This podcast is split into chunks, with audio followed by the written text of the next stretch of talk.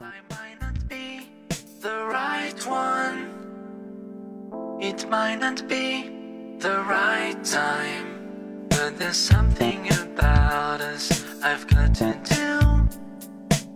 Some kind of secret I will share with you.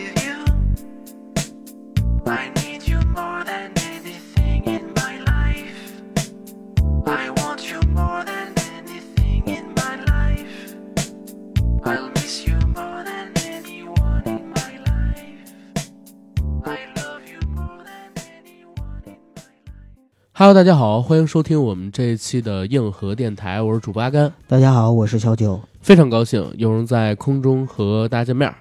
这是呃阿甘带着鼻炎 然后录的一期节目，呃，没错，阿甘现在的声音很性感哈，鼻，音非常的重。大家现在能听到我鼻音吗？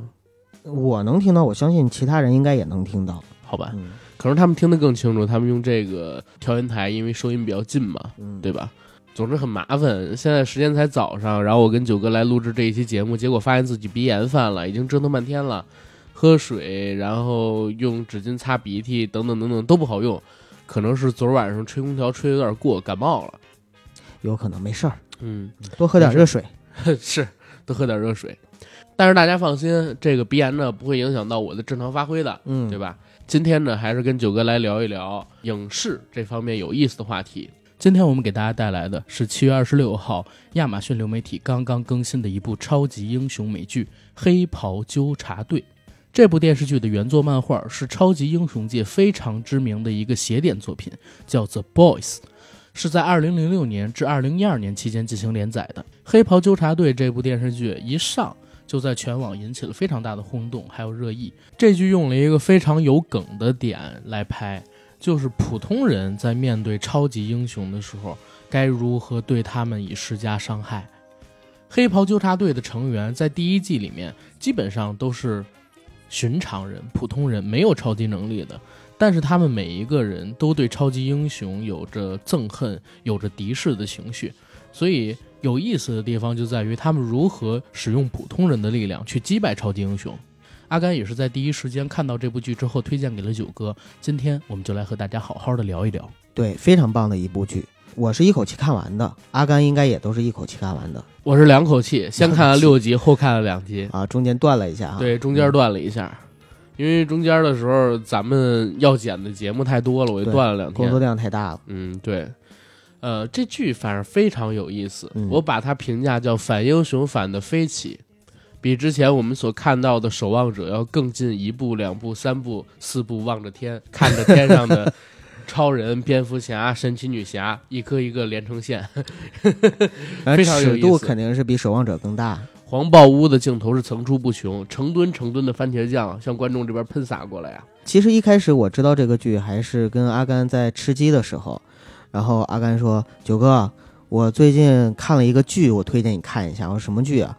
他说：“叫《黑袍纠察队》。”我说：“我知道那个漫画，呃，改成美剧了。”他说：“对对对，第一季出了，你去看吧。”然后阿甘就跟我盛赞说里边啊各种反英雄的桥段和情节。当时我还问阿甘，我说：“哎，那他们这么设定意义何在呢？”但是等我看完了之后，我理解了，确实是有很多的寓意和指向性在里面。对，在现如今这个时代，超级英雄几乎成了一个无往而不利的票房神器。是，从他做出来的电影作品、漫画作品、电视作品、周边衍生品，都卖的是盆满钵满。嗯，现在是超级英雄最好的时代，大家都疯狂的去迷恋钢铁侠、超人、蝙蝠侠、蝙蝠侠、蝙蝠侠，还有超人，还有钢铁侠，对吧？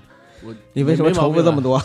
我是按照受欢迎的那个程度，然后重复了他们的次数，好吧，对吧？嗯现在的很多人都非常喜欢超级英雄，尤其是小孩子们。嗯，但是呢，也因为这些对超级英雄的崇拜，反而引起了更多创作者的思考。你比如说，以前美国不就有漫画《守望者》吗？对，它就是塑造了一个现实主义题材的架空历史的世界背景，在那里边讲的不也是反英雄的故事吗？对，就 Who Watch the Watchers，就是守望者该由谁来守望呢？对，这是在开篇的时候，他作者写下那句话，对吧？嗯，我们今天聊的这部《黑袍纠察队》也是这样一部反英雄的作品，不过它不像《守望者》那样冷峻，反而说更戏谑、夸张一点。嗯，这个作品它是改编自原文漫画，叫《The Boys》，连载的公司我听说是 DC 的子公司，嗯，对吧？然后在更新的过程当中，因为这个。作品一直在表现出反英雄的主题，而且它里边用到一些台词，还有人物的映射，引起了 DC 的不安，就把这个漫画给强行撤改了。这不是阿甘乱说的，这是漫画的作者，然后接受采访的时候表现的，说因为，呃，我们这个漫画在创作的过程当中很受欢迎，但是因为里边的人设，还有里边的一些言论台词表现的主题，起到了对。D.C. 旗下的众多超级英雄的反效果，所以 D.C. 的高层对我们现在做的这个事情起到了不安，让我们强行停刊了。对，就 D.C. 确实是怕了，被亚马逊把这个漫画的全部版权都给收购过去了，然后继续创作这个漫画，所以我们后续才能看到新的漫画，还有这个美剧。那现在是二零一九年的八月份，这部戏是七月底的时候上线的。一经推出，口碑爆棚。我现在反而看了一下，就是豆瓣上面评分是八点八分，然后在 IMDB 上面评分已经有九分了，非常非常高。这在首播的剧集里边，今年好像还没有几个比它高的。就另外还有一个最逗的地方，就是这个剧最受欢迎的角色竟然是大反派。嗯，祖国人是吧？对，安东尼斯塔扮演的这个祖国人真的特别棒，虽然很恨他，但是又觉得。他这种反社会型人格非常暴力、乖张，又有很多值得同情的地方，所以他好像成为了这个戏至少在第一季的时候最受欢迎的一个角色。对，其实像祖国人这样一个角色挺难演的，你知道吗？对，因为他的身份非常复杂。嗯，他一生下来，然后就被沃特公司培养在这个实验室里，甚至说他的子宫里边的时候，就因为注射了大量的那种能让人变成超人的化合物五，嗯，这样的一个嗯兴奋剂吧，可以叫兴奋剂，或者说一个催化剂吧。从他生下了之后，因为有特别强的能力，就被关在一个实验室里。这个实验室里只有他自己，然后还有那些可能说非常坚硬的墙跟隔离物，让他跟普通人的生活完全隔离开来。他生活的环境就是特别孤寂的，只有那些实验药品、实验物品、实验人员的陪伴，而且他们都拿他当个怪物，很恐惧他。没有父母的陪伴。他是一个没有身份的人，他唯一的身份就是祖国人。沃特公司还给他设计了各种各样的成长情节，教他怎么去演戏。所以他在成长的过程当中，一方面特别孤寂，一方面在面对镜头的时候又是一个假笑 boy，嗯，对吧？在面对镜头的时候，会向他们哭诉，会向他们幸福的宣告自己有多么美好的童年，有多么美好的回忆，有多么美好的家庭人生，自己是通过什么样的选择成为了现在的祖国人身份，类似超人那样的一个身份。嗯，其实挺可悲的，又因为没有父母的陪伴，所以他有恋母情节，对吧？如果稍微演不好，就有可能把这人他的暴烈，然后他的恋母。给无限放大化，变成一个变态。嗯，但是现在我们看到这部剧里边，他表现出来的是一个非常有邪点、鬼魅气质的这样一个男人。对，就是虽然他暴烈，虽然他不讲道理，有的时候非常的血腥，有的时候表现出那种恋母的、有一丝丝变态的笑容，但是绝大部分情况下，大家都会感觉到这个人因为他的成长经历太过复杂，他的生活太与众不同，所以。甚至可以接受他做一些非理性，或者说不道德的事情，所以就说这演员演的特别好嘛。确实，他的原型或者说映射的应该是 DC 的超人和漫威的美国队长。对我看到的漫画里边的介绍啊，他是第二代的这个超级英雄，而且他应该算是所有的超级英雄里边能力最强的。嗯，正因为这样子，所以实际上那个七人组。其他的六个人好像都是为了去制衡他，然后设定出来的。对，就是怕这哥们儿太厉害了，对吧？说白了就是神嘛，就是人界的神。太强了。对，确实太强了。嗯。而且这个戏里边，就是我觉得更多的人物弧光或者说光环都给到他，是为什么？嗯。因为他是彻彻底底的一个，就是拥有神一样的能力。然后应该怎么样去控制自己的能力，或者说怎么样去看待这个世界、看待其他凡人的那种状态，对，嗯其实黑袍纠察队我们一开始说了很多，没说这个漫画的设定。这个漫画的设定呢，就是在我们平行时空的一个架空世界里边，在这个架空世界里边是有超级人类的存在的。对，这些超级人类的存在很多，有多少？仅美国就有超过两百个超级英雄存在。嗯这些超级英雄，他们已经融入到了我们的社会当中，但是它跟我们平时所看到的漫威、DC 的那些电影、电视作品不一样，并不是隐于人间、大隐隐于市的，而是以一个娱乐明星的身份，以众多娱乐明星的身份吧，参与到了世界人民的生活当中。他们在自己行侠仗义、惩奸除恶的时候，会背着摄像机，派这个记者来跟踪自己，拍下自己打人的时候最帅的镜头。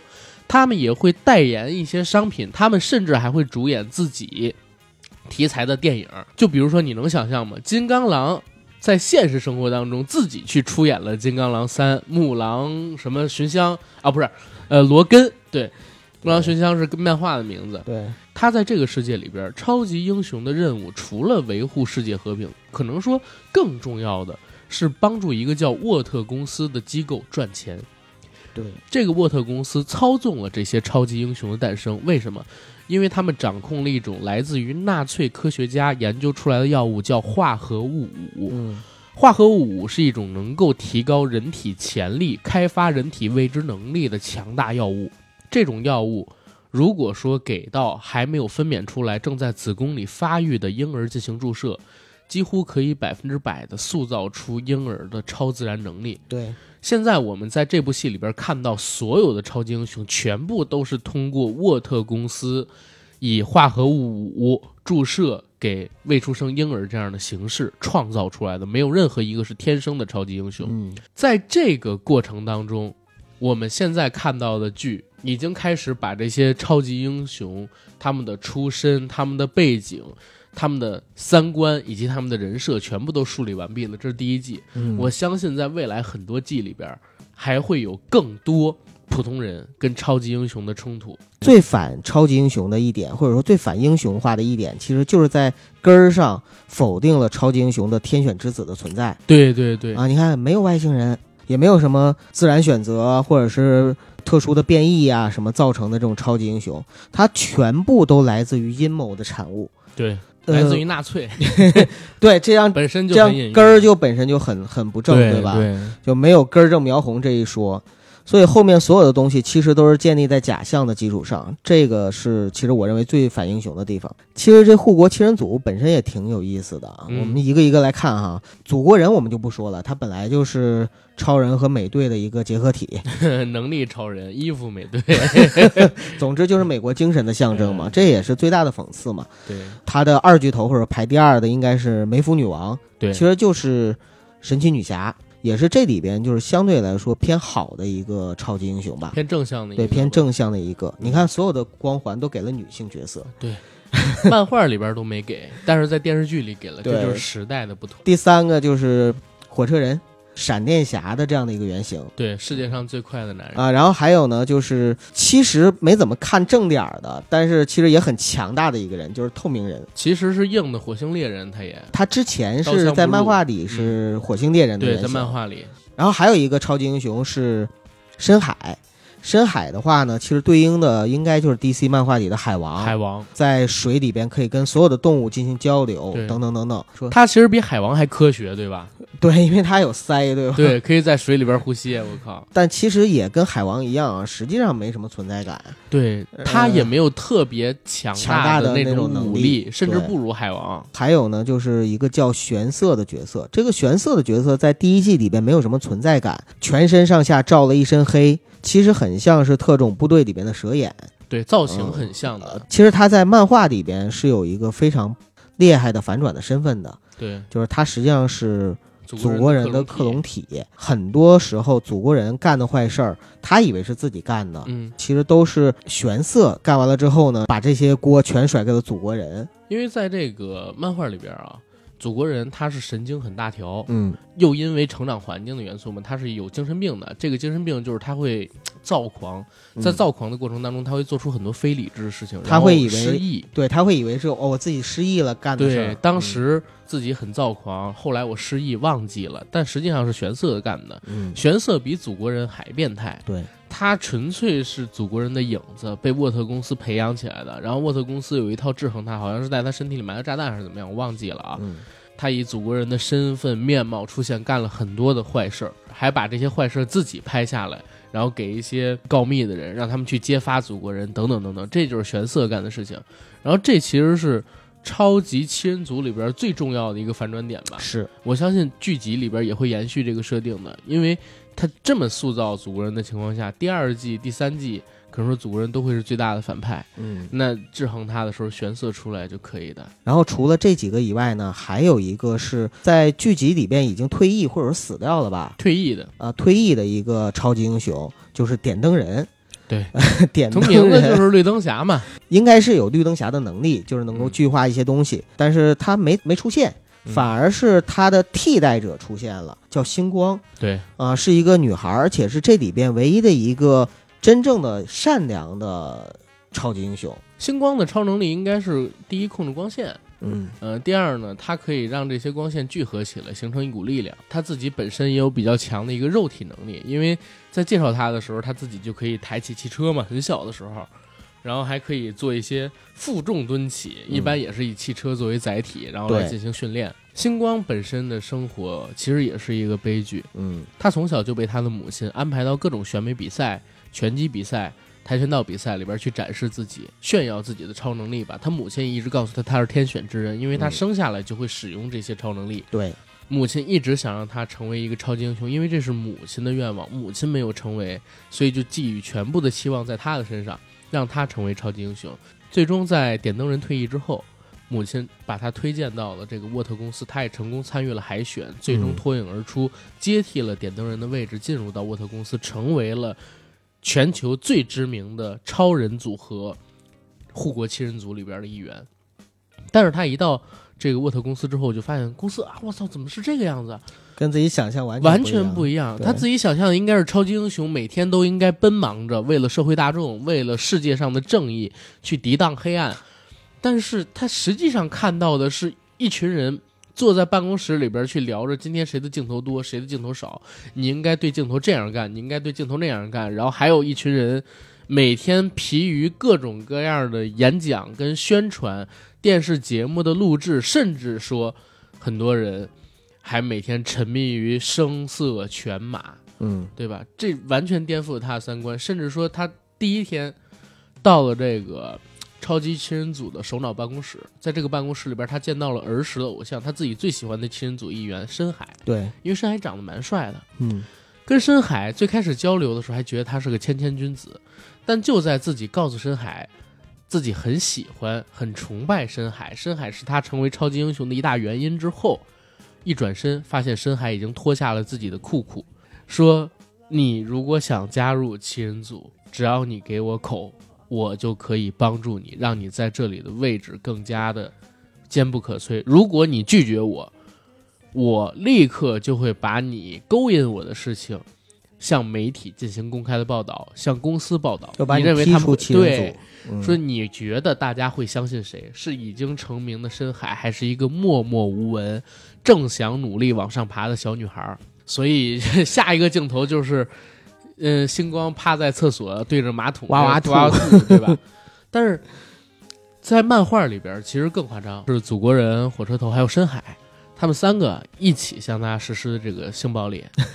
而且就是挑头的，就是祖国人干的。对，但是你看刚才我们说的这几个人的人设跟他们的能力，你说祖国人、嗯啊，梅芙女王、深海、火车头，然后玄色、嗯点点灯人人，还有现在的星光以及死掉的那个透明人，嗯，它其实都是在影射，绝大部分都是在影射 DC 的超级英雄吧。是所以你就想，DC 能感能不感到不安吗？其实这个戏超级有意思是在哪儿呢？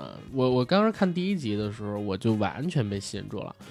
他一上来就给了你一个刺激的点，男主角正在跟自己的那个女友亲亲我我，在大街上刚亲完，真的是刚亲完、对啊，，刚手拉着手亲了手拉手亲了嘴儿，亲了嘴儿之后，男主角向后一仰，说什么叫国际巨星？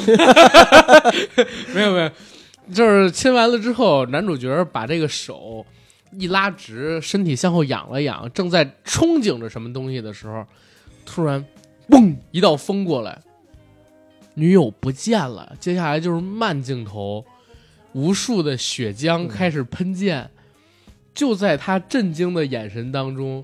有一汪血水喷射到了自己的脸上，镜头在提速，回到这个正常镜头的那个竞速，一脸懵逼。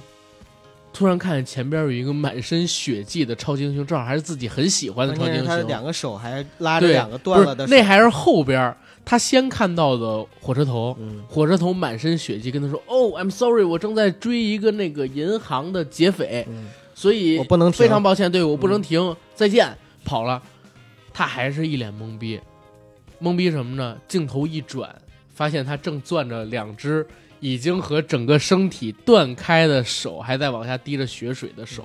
他本人之前是一个超级英雄的死忠粉，嗯，他有火车头第九十九号的漫画，就是他限量版。最偶像的就是对。火车头，对，嗯。结果发现自己最偶像这些人杀害了自己的女朋友，嗯。而且把自己的女朋友当一个笑话，因为他一直想复仇嘛，嗯，对吧？想复仇，那个沃特公司的人找他，给他四万五千美元封口费，但是他自己不想接受，不想接受的过程当中，他一直在幻想着火车头会以一个什么样的身份跟角度，然后来跟他见面，自己该怎么复仇。但是结果他发现火车头根本不记得他，对，莫大的讽刺就在于此，根本不记得他的女朋友，根本不记得曾经杀害的这样的人，所以甚至跟他亲手道完歉之后，然后转身再看见他，都忘了他是谁。对，哎，但是这块儿是这个剧里边可能没说明白，嗯，漫画里边说明很明白，因为那个火车头啊，他速度太快了，他的大脑长期受到这个高速震荡，所以他有点低智，真的有点低智，在漫画里边有这个设定的，嗯，而且在这个电视剧里边，无数次的出现了，就是所谓的超级英雄都是表面上道貌岸然，嗯。实际上都是人渣，都是垃圾，嗯，对吧？怎么讲？就在电视的第二集还是第三集，男主角受到了这个黑袍纠察队的这个老大比利，嗯，一说比利我就想起比利王，你知道吗？好吧，受到这个比利的邀请，他们一起去了一个超级英雄的私人俱乐部。就在这个私人俱乐部里边，他就发现了什么呢？发现了超级英雄的另外一面，比如说有一个号称是最接近神的神父，类似有神奇四侠里边神奇先生那样的能力，嗯，胶可以把皮人，对把身体扩展伸长，对，不光手脚，还有自己身体任何一部位对都可以变长、变短、变软、变硬。这是阿甘最想要啊，的超不能力。是，并不是。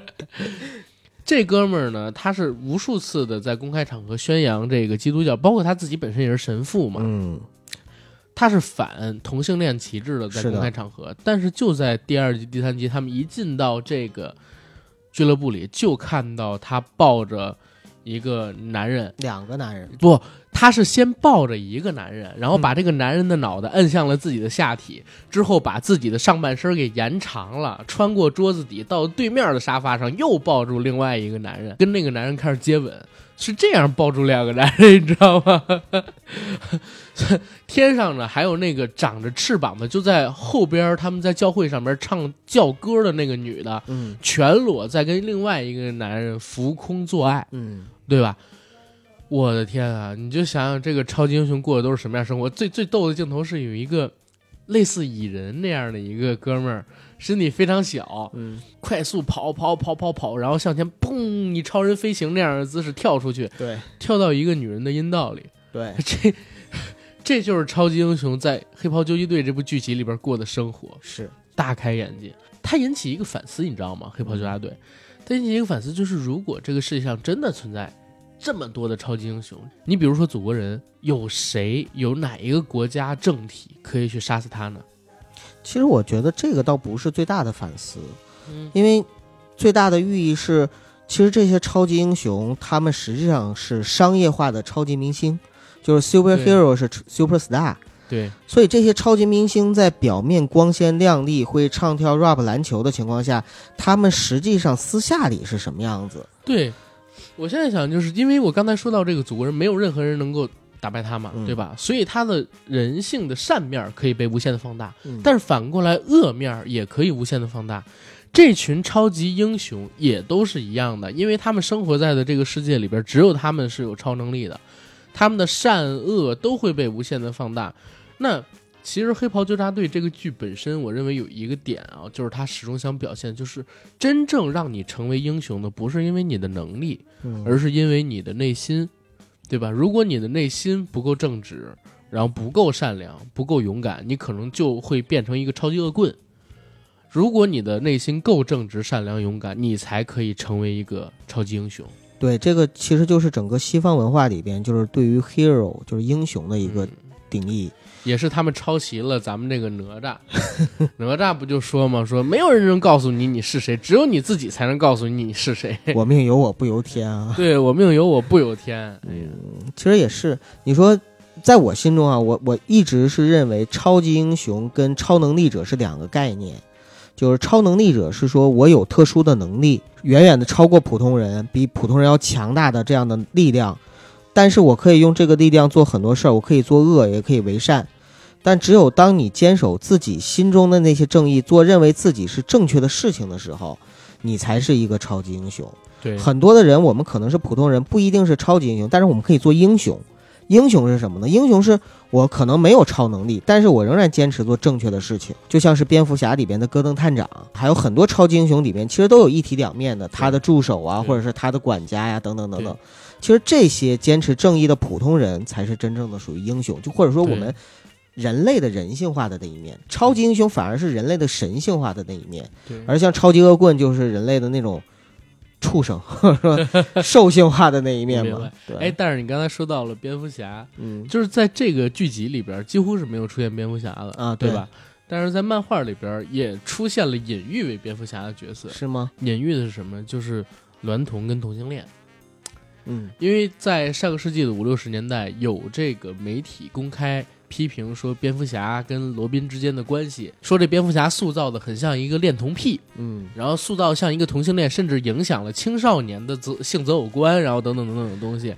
然后在《黑袍纠察队》的漫画里边，他就出现了这个。呃，有点像蝙蝠侠早期人物设定的这样一个角色，疯狂的迷恋上了就是一个小男孩，然后，呃，每天为这个事情纠结，然后自责，但是又不得已去偷窥等等等等的行为，嗯。就这样东西还是蛮多的。哎呀。所以你说蝙蝠侠虽然他没有超能力嘛，呃，啊。蝙蝠侠超能力有，就是有钱。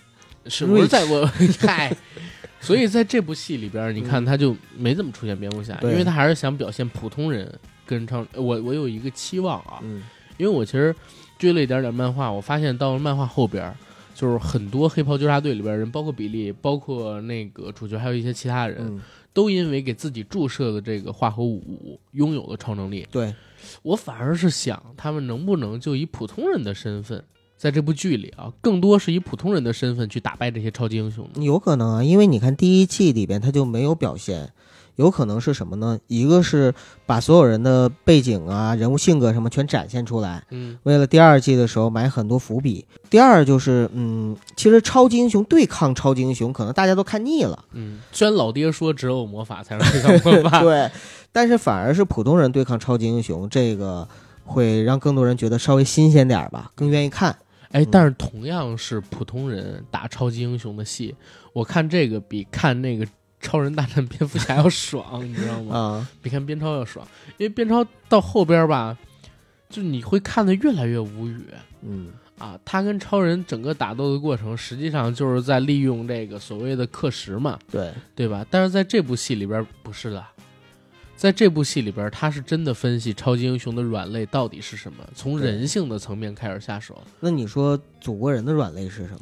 祖国人的软肋，祖国人我到现在真不知道。对都没有克时这样的一个克制他的东西。如 哎，嗯我觉得第二季里边他的那个孩子，会不会是他的软肋？第一季在前期的时候，那个被他杀死的沃特公司的女高管，其实真的是他的软肋，只是他发现这个女高管一直在骗自己，是，所以他自己亲手结束了他的生命，也就相当于他已经不受控制了，对，因为能够控制他的那个人已经没了。因为在漫画里边，祖国人组织了一票嗯有超能力的人，然后形成了一个组织，妄图去控制全世界，你知道吗？哎因为他实在太强了。那不又有点像《X 战警》里的设定？呃，有点在这部戏里边最逗的是啥？还出现了一个那个新闻镜头，那个嗯新闻镜头里边是一个长得很像 X 教授的人，穿着万磁王的衣服，戴着万磁王的头盔在接受采访。在那个报道里，他接受采访的时候说：“如果这个世界上的人全都使用枪作为武器，我相信我一个人就可以让世界和平。他就是影射那个万磁王的能力嘛，对对吧对？当时反正是给我笑惨了，我就看到这句，各种黑黑到飞起。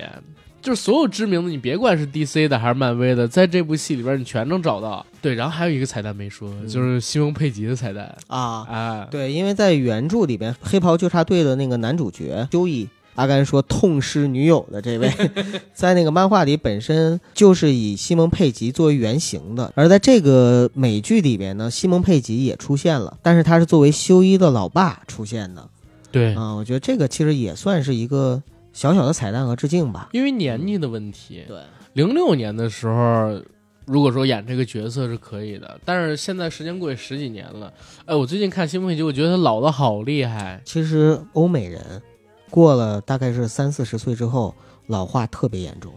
对，关键他都五十了，反正真的老的蛮厉害的。要不然你就老不显老，对，要不然你就特别显老。对对对，对吧？你像那布拉德皮特，前两天我看他跟小李子一块儿拍照，他都五十多了，还是那么帅，嗯然后可能也块儿还是那么好，或者 P 掉的吧嗯，P 的情况下吧，不真的特别好。嗯因为我看的是那个他们在戛纳的视频，啊，视频哎呦，这这说一嘴，那个咱们听友一直想让咱们俩聊的那个好莱坞往事寄啊，寄生虫，大家知道吗？就是为什么不想聊寄生虫？嗯我一狭隘的民族主义者，你们知道，在戛纳放完电影之后有一个映后交流嘛？嗯在那个映后交流里边，所有的那个看电影的人会起身，不停的鼓掌。他们对这部电影有多喜爱，就会鼓多久的掌。嗯我本来是寄了一点希望给这个华语片，就是南方车站的聚会、嗯啊，就是胡歌他们那个。结果我看到之后，大家起身鼓了一两分钟的掌，掌声比较稀落吧。之后，刁亦男开始接受采访，胡歌开始接受采访，发表一些话，就简单结束了。大家知道寄生虫那是什么样吗？什么样子？盛寄况空前寄生虫那个，嗯，不算盛况空前，因为看的其实都是差不多一批人嘛。嗯但是寄生虫那个满场起立，然后热烈的掌声、欢呼声，时间长达八分钟，嗯不停的，你明白吗？摄像机每追到一个主演，因为他是怼在你脸前嗯进行拍摄，每追到一个主演就是欢呼声、掌声；每追到一个主演就是欢呼声、掌声，场刊评分那么高。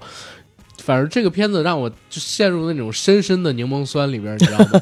曾经我们也这样过，嗯曾经我们也这样过，我们的《活着》在那播的时候也是这样的，嗯我们的《霸王别姬》在那播的时候也是这样的，我们的《花样年华》当年也是场刊最高，当时也是这样的。但是你说，《活着》跟《霸王别姬》四分之一个世纪前，嗯对吧？然后《花样年华》快他妈二十年了，我们的我们的电影今年在这个南方周末去，甚至说华语片已经很久在那个戛纳上边都没有重要奖项的，嗯对吧？说这个王王王家卫在最佳导演奖之后，还有谁？还有谁在这种级别的奖上获取过任何的成绩？我操！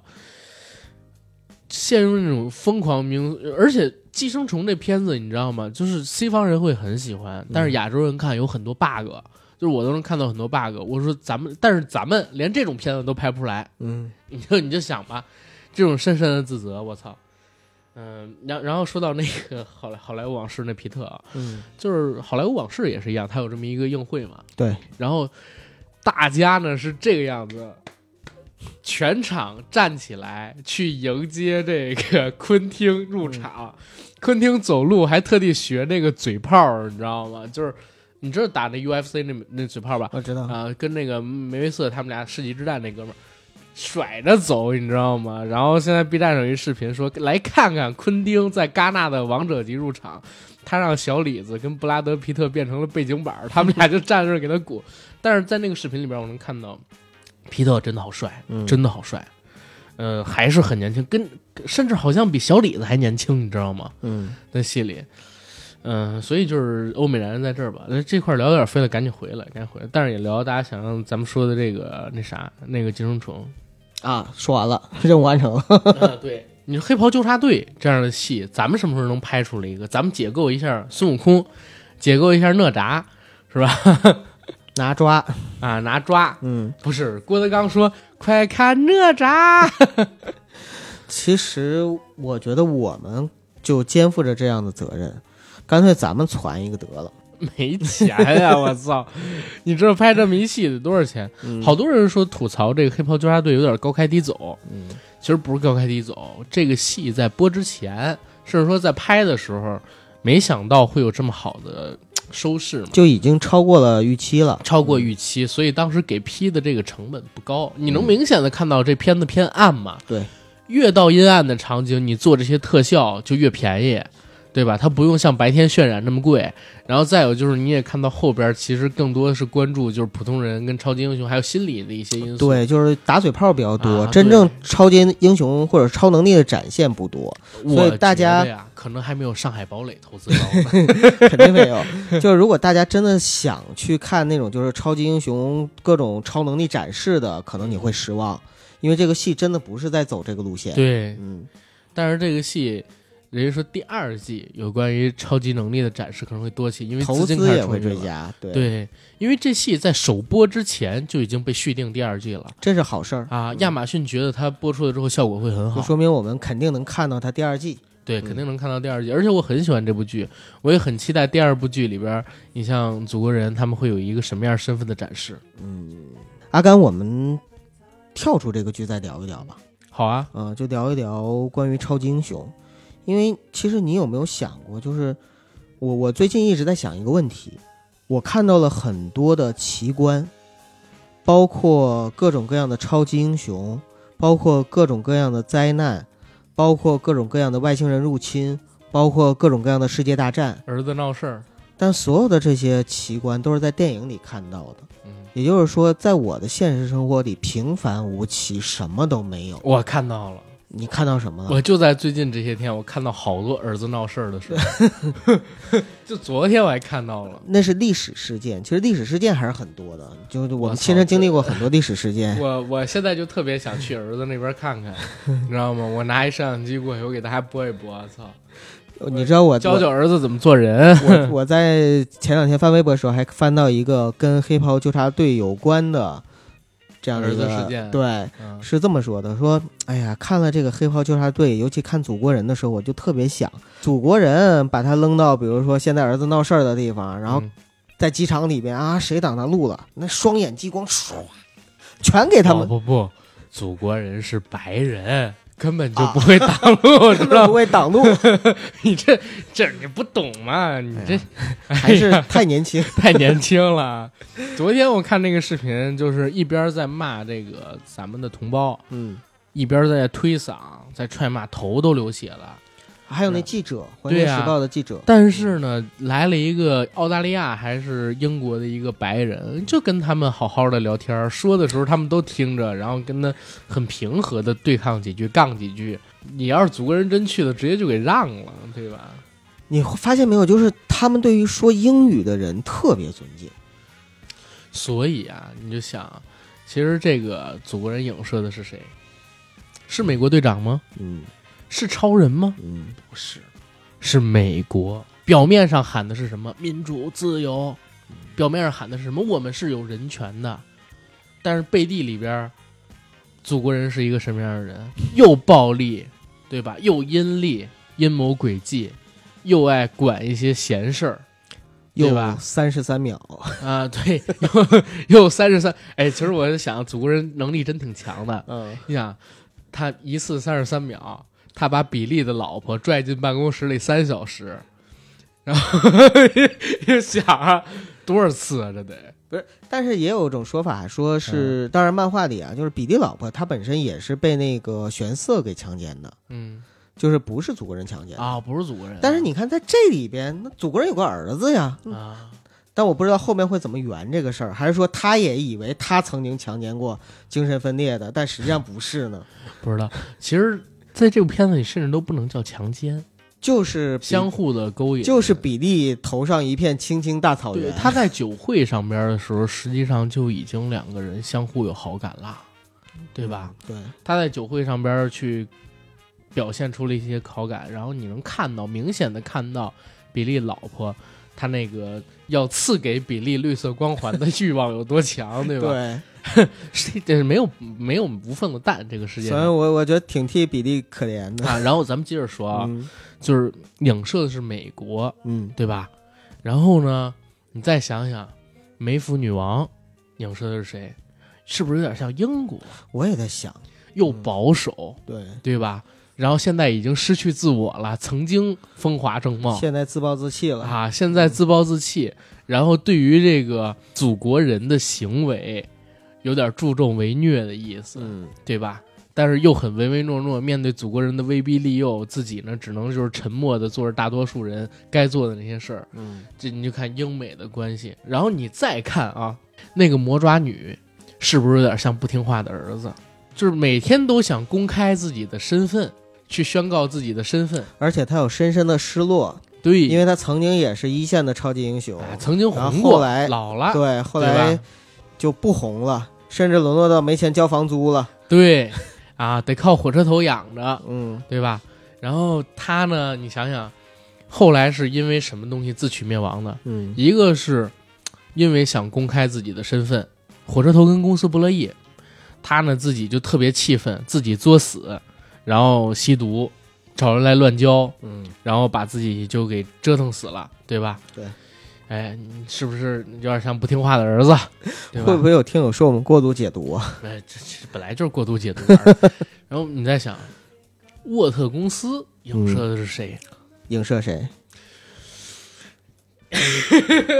直接聊回剧吧，咱们聊回这个剧，聊回这个剧啊。嗯嗯，然后我们接着说这个事儿。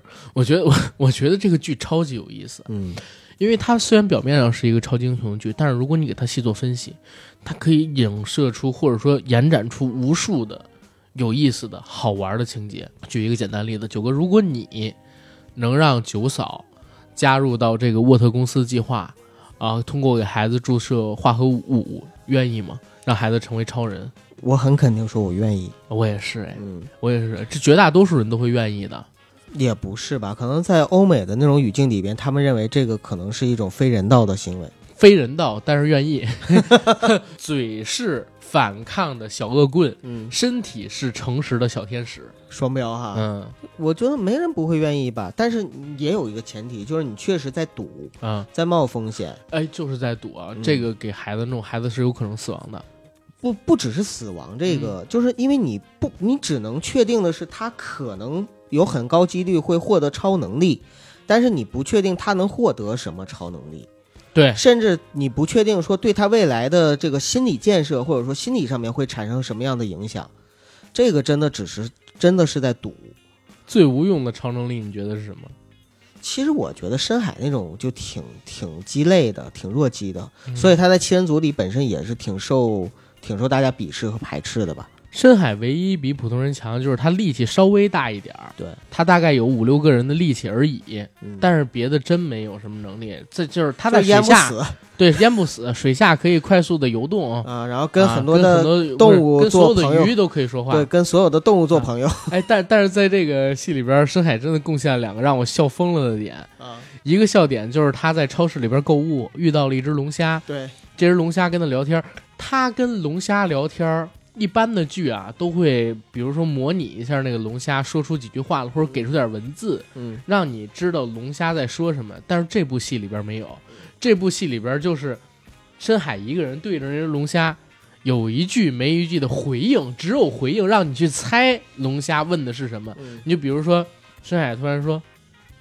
哎，我也是不得已。你就很明显能够猜到，如果是龙虾的话，龙虾应该问你怎么在这儿呢？对啊，你怎么沦落到这儿来了？他说我也是不得已。深海接着说什么呢？说哎，别别担心，你一定会成功逃出的。我现在就带你走。嗯很明显就是这龙虾在抱怨嘛，自己马上就要死了，深海要救他。深海说：“把这龙虾给我拿出来。”说：“好的。”然后深海向那龙虾 瞟了一媚眼儿，准备要带他走。正准备要带他走的时候，呃，超市里边售货员把龙虾放到了一个案盘上，咔一刀把龙虾脑袋给剁了。然后在剁这个龙虾的时候，深海看见他这动作，别别别，阻止不及了。阻止不及。就这块儿非常有意思，说把你带走，一媚眼儿。媚眼儿刚弄完，龙虾被拿出来，深海这儿洋洋自得呢，刀就直接把龙虾脑袋给剁了。那我猜你说第二个一定是救海豚那块儿吧？海豚那块儿，然后他跟海豚那个对话也非常有意思。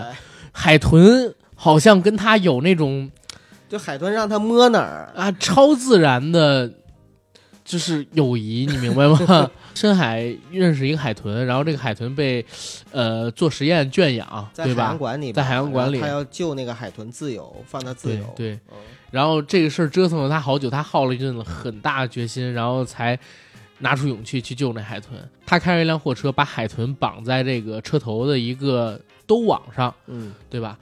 在一边逃的过程中，一边跟海豚聊天，俩人是打情骂俏的聊，我操！对对，所以我在想，这是生出小美人鱼了吗？要 我还在想这海豚到底是男是女，应该是女吧？也不一定。是吗？他只说让让让深海去摸它，但是没有说你想啊，这海豚如果是男的话，根本就没办法跟深海进行所谓的那啥。那也不是，他只是让深海去摸他不。是，这是因为深海在开车呀？深海在开车呀，所以他说你就先摸我嘛，哎，总之就是挺搞反正笑。挺挺乱的。对但最逗的是，就是遇到人来捉的时候，深海把车紧急刹车了。对，紧急刹车之后，这个海豚飞出去了。砰，把前车玻璃撞破了，从这儿跑出去了，不是从这儿掉出去了，嗯，对吧？然后被压死了。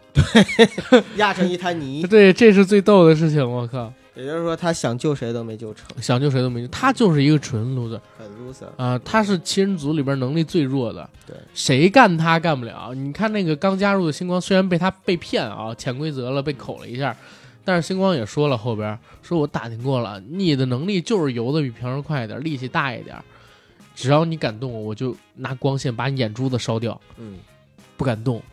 对，火车头其实我们也看了，火车头打这个星光跟跟玩儿一样。嗯，对吧？然后甚至我觉得祖国人虽然没有火车头快，但是打火车头也跟玩儿一样，因为它也非常快，对吧？因为超人本身设定里边就有超速度嘛，其实祖国人应该也有超速度。但是我我也在想啊，就是我自己如果说有这样一个机会，可以选择成人接不接受化合物，我都会接受。我也会，嗯，嗯，哪怕是赌，赌自己会拥有什么样的超能力，然后赌有机会死亡，我都可能会尝试尝试。不，我我说我也会，就是因为，呃，如果现在有五百万让我借给你，我会借给你；如果有一千万我让我借给你，我也会借给你，为什么？因为我没有五百万和一千万，因为没有这可能。啊呃，比如说，如果我让我有五万，我借给你，我就考虑考虑。哎，我问你这么一个问题啊，嗯，那个化合物注射到人体之后，有百分之三十的几率死掉，嗯百分之七十的几率呢，你会拥有非常强大的能力，甚至说你可以自己挑选能力，嗯，然后你会选择这个吗？这真的是一个难题，我就会犹豫了。嗯，嗯、我我可能可能是因为我比你年长一些，阿甘，所以就是 那不应该更活够了吗？谁说的？就一些顾虑就会更多，真的会更多。反而是我觉得要让我年轻十岁的话，我可能会毫不犹豫说我会。独生子女的烦恼，这就是。对，你像我，我就愿意考虑，为啥？因为没啥影响，你知道吗？无家，嗯对不对？单身，然后我又有个姐姐能照顾家里边的人，那你让广大听友怎么办呀？那些爱你的，这不这不有你了吗？你不是选择苟活了吗？再说的 不就百分之三十好吗？啊，就是愿意赌一把嘛，愿意赌一把，我还是挺想成为超人试试看的。超能力者吧。超人就是超人，我刚才说了可以选对百分之三十，但是可以选啊，就是说，如果让你选择成为某一个超级英雄，你会选择超人。我会选择超人的能力嗯，啊，因为超人有好多种能力，对，对吧？基本上把能涵盖的很多都涵盖了。超人就是神了。但是你有没有想过，如果再跟你说一句，就是让你成为某一个超能力者，并且你必须要拥有他的性格和他的生活，你愿意吗？我为什么要拥有他的性格跟生活？就那我是给你成了绑定他了。，对，就是绑定成这样的条件。那肯定不行。对，你看为什么？因为超人他真的是肩负了太多东西，而且他实际上是一个非常非常自律的人。是嗯我小的时候在看那个《超人前传》或者叫《小超人》那个电视剧美剧开了好多集，不是开了好多季。嗯在其中有一个镜头是啥？第一季还是第二季的结尾，超人做了一个梦，梦到他自己在一个花园里边，然后那花园里边全部都是他好友的墓碑，只有他自己还活着。嗯呃，那个确实是比较伤感的，然后给了我很大的触动。我就想，真的，超人会活那么久，他身边所有的朋友、所有的亲人都死的比他要早要快，他会不会成为第二个第十天呢？嗯，嗯是啊，我之前风云里边不就给咱讲？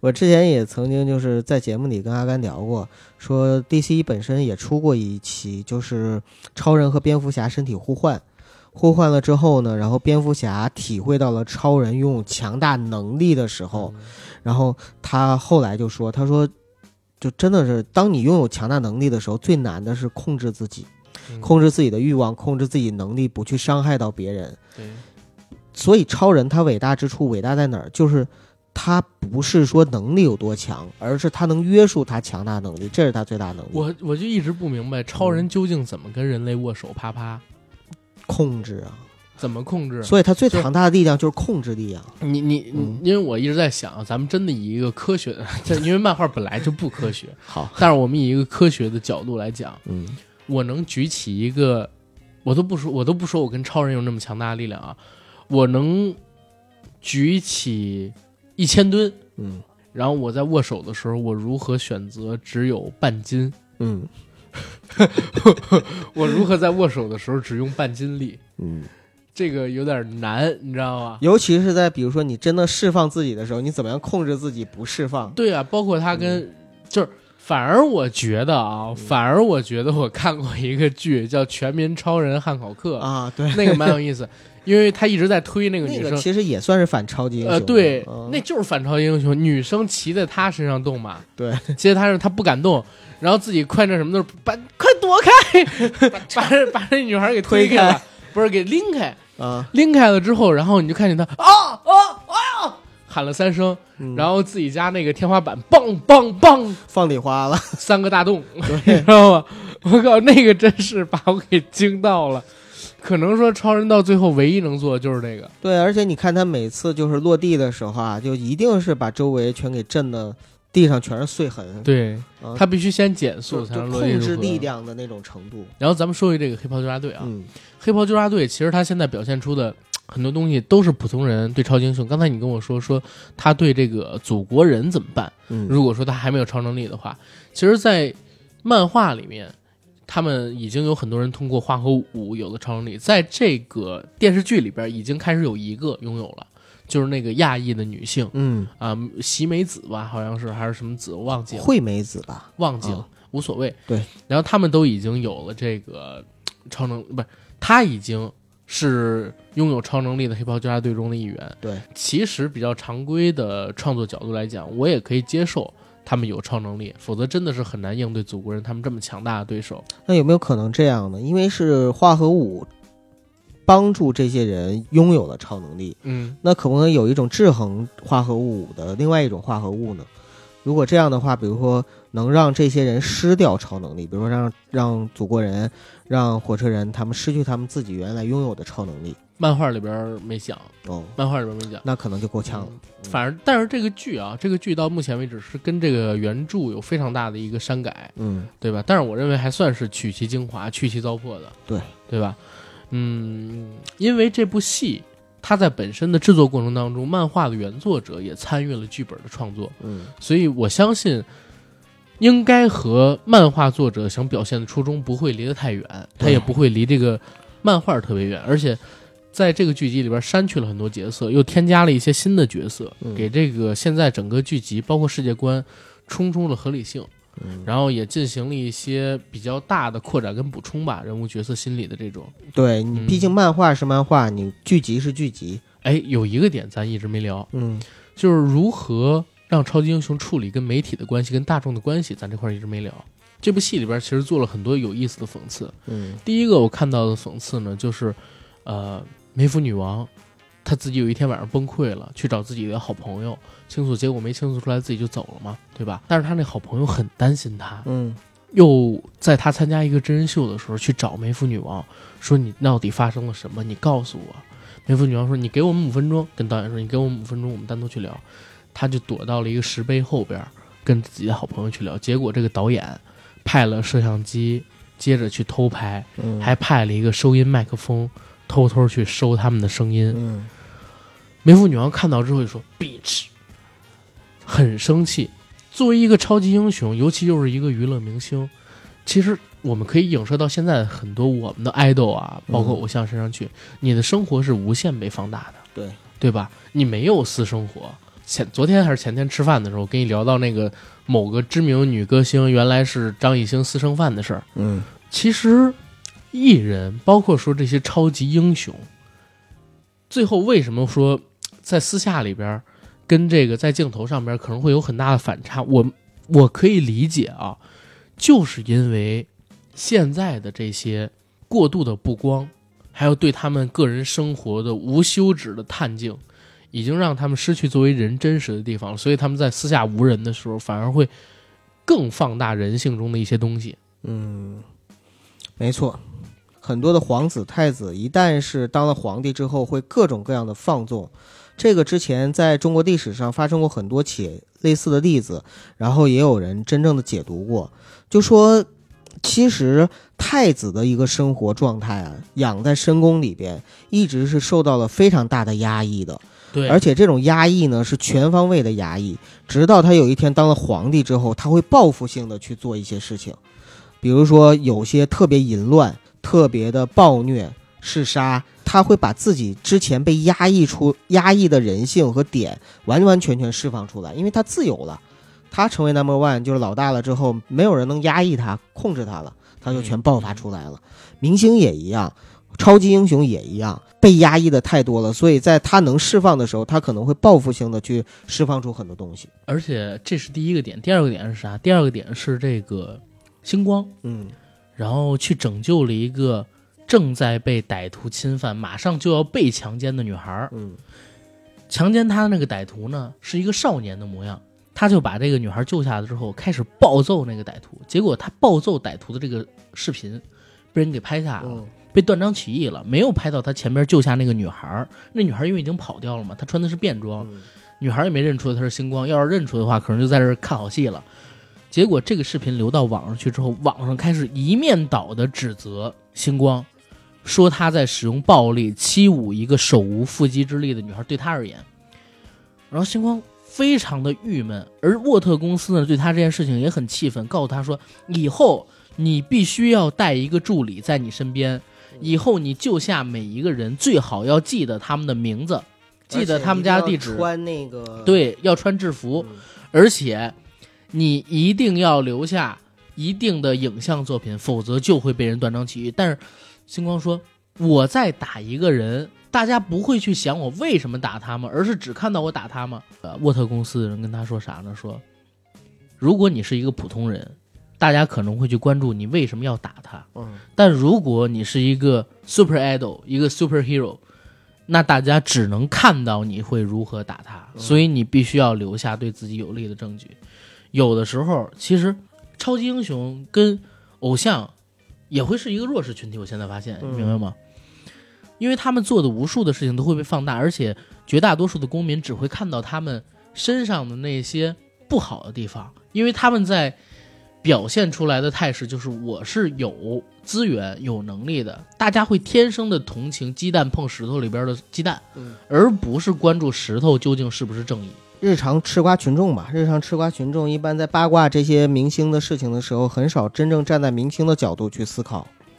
对呃，更多的很多人站在明星的角度去思考，咱也别美化咱的明星啊！对，操就这除了他的粉丝吧，对，啊，除了粉丝是维护自己的爱豆，一般吃瓜群众很少是这样站的。但是我就觉得，无论是粉丝也好，还是吃瓜群众也好吧，就大家还是都冷静一些，都冷静一些，看到事情的时候都辩证的去看一看，不要只在一个角度。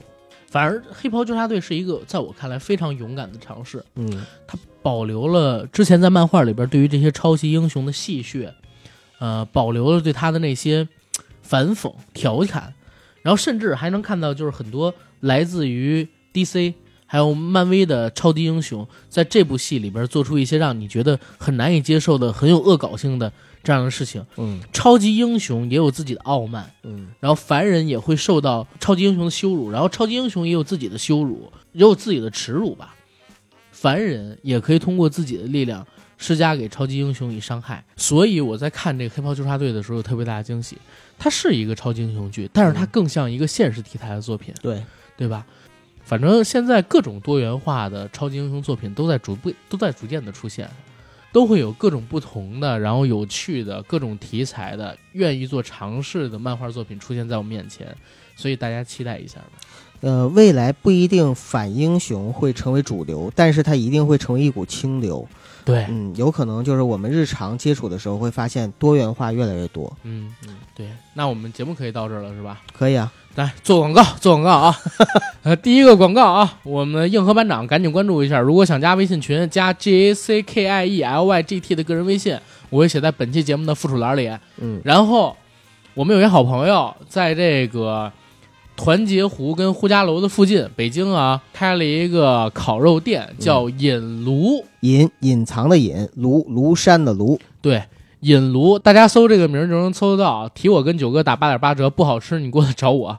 然后我跟九哥以后也会常去那边吃饭，期待跟大家偶遇啊。然后十月二十三号是咱们硬核电台的三周年，我们可能会搞一个周年聚，周年聚可能也会在那儿吃，大家可以去那儿提前踩踩点儿，然后报我们名儿打折，报硬核电台也可以打折，好吧？呃，从现在开始就接受报名了啊！对呃，北京的朋友还有想来北京的听友都可以私信我们报名。不一定在十月二十三，我们挑一六日，对，挑一个六日，然后十月二十三号那天我们播一期特别节目，在那之前咱们先录出来，嗯一起参加我们那一次周年聚的朋友可以参与我们这个节目录制。本周一上午十点，我们上传了一期付费节目，叫做《被政治玩弄的上海皇帝》，青帮三大亨嗯，啊，已经上传在了杨贵妃最爱吃的水果 FM 那上边儿，然后大家欢迎去收听。下周我们会在这个平台上面更新什么呢？更新一个混乱俄罗斯宫廷的男人妖僧拉斯普京，大家去搜搜这个拉斯普京非常有意思啊，他有全世界有史以来最大的生殖器，生殖器。然后他死后这个生殖器被割下来是真实存在的。他跟俄罗斯当时的贵族少女都有过一段情。然后为什么叫他妖僧？因为他做出了很多非常有意思的事情。我们下周一早上十点会跟大家来聊。然后在我们的公众号上，我跟九哥也刚刚做了一期，就是《遇海漂流》，我与九哥二十年性启蒙往事的付费节目，一块九毛九一期，大家有兴趣的去收听一下，就在我们的公众号上，希望大家多支持吧。